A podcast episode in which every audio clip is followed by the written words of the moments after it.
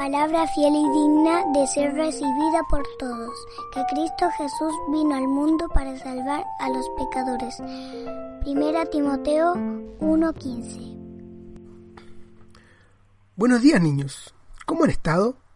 ¿Cómo estuvo esa semana, ese día que pasó? El día de hoy vamos a hablar de la asombrosa creación de Dios. Particularmente hablaremos de un ave muy peculiar. Esta ave vive en Nueva Zelanda. ¿Saben dónde queda Nueva Zelanda? Nueva Zelanda es un país de Oceanía, localizado en el suroeste del Océano Pacífico, y que está compuesto de dos grandes islas y muchas otras islas más pequeñitas. El nombre de esta ave es muy raro.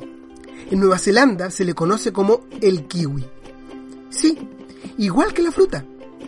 El kiwi tiene plumas tan finas que parecen pelos, y un pico que mide un tercio de la longitud de su cuerpo.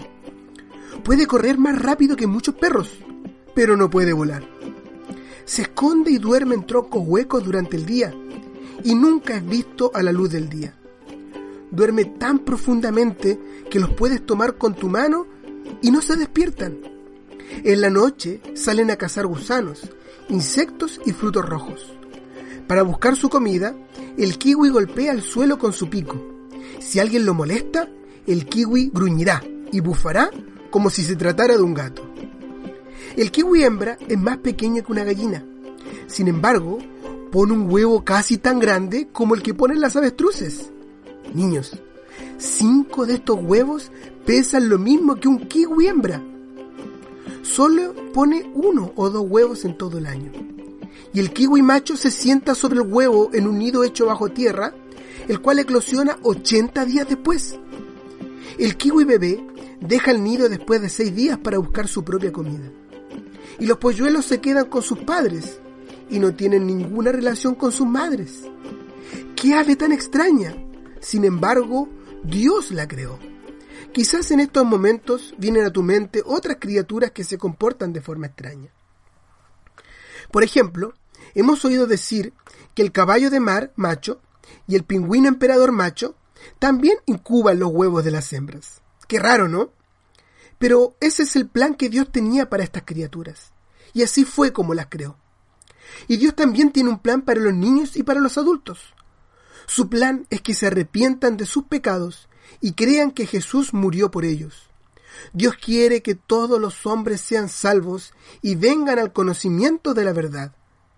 Primera epístola a Timoteo capítulo 2 y versículo 4. Ese es el plan de Dios para ti, querido oyente. Esperamos de todo corazón que hayas sido salvado por nuestro Señor Jesucristo. Y, adivina qué, Él también ha planeado tu vida como un hijo de Dios. Si has creído en el Señor Jesús como tu Salvador, lo único que tienes que hacer es preguntarle a Él qué es lo que Él quiere que tú hagas.